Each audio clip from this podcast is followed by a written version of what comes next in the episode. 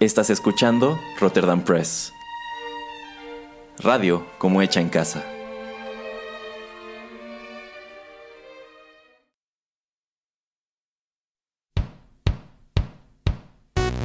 Esto es Rotterdam Chips, pedacitos de nuestra biblioteca que compartimos contigo.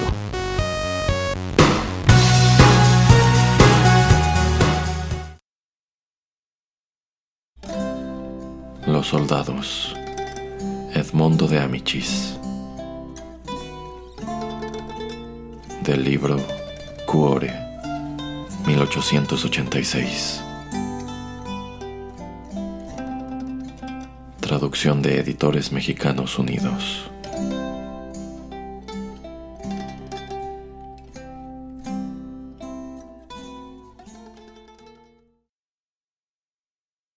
Martes 22.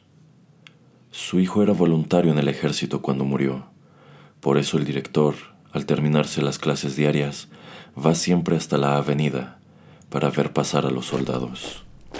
Ayer pasaba un regimiento de infantería y no menos de 50 muchachos se pusieron delante y a los lados de la banda, saltando y cantando, llevando el compás con las reglas sobre las carteras y las carpetas.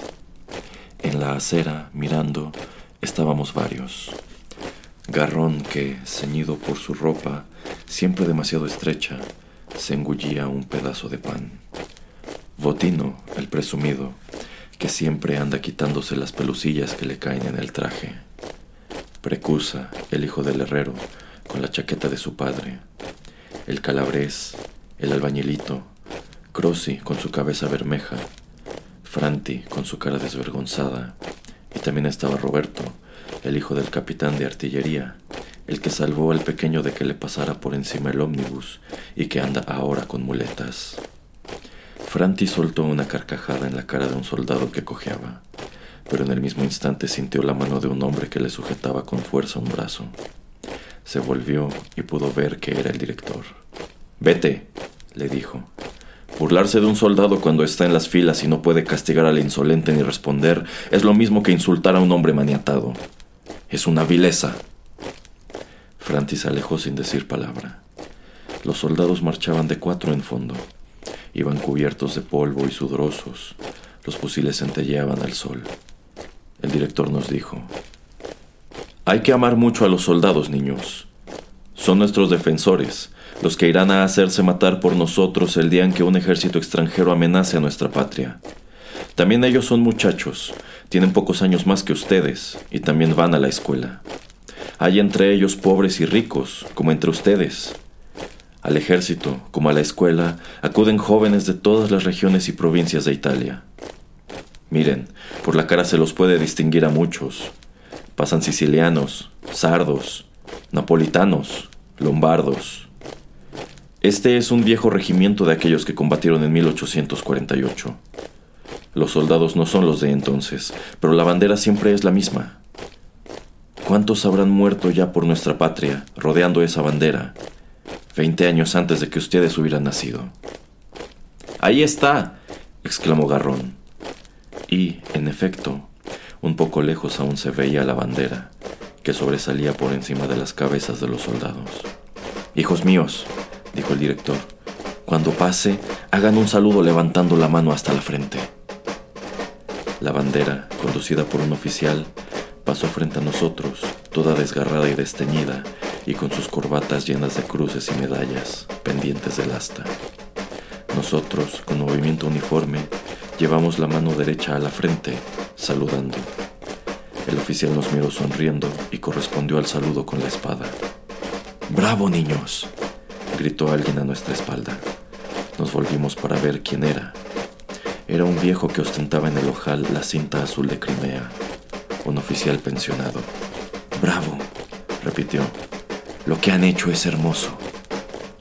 En tanto, la banda del regimiento, rodeada por una multitud de chiquillos, doblaba una esquina, ya lejos, y cien gritos alegres acompañaban las agudas notas de los clarines, como un canto de guerra. Bravo, repitió, mirándome, el veterano. Quien de niño respeta la bandera, de grande sabrá defenderla.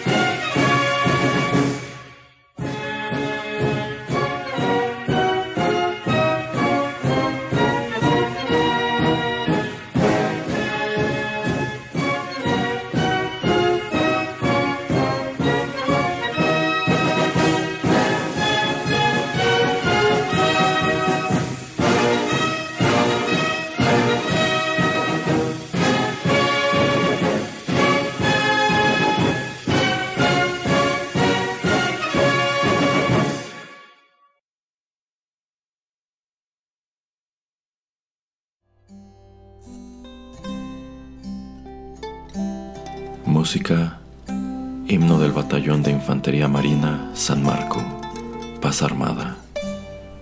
Composición de Luigi Muso. Interpretado por la Banda Central de la Marina Italiana. Esta fue una producción de Rotterdam Press.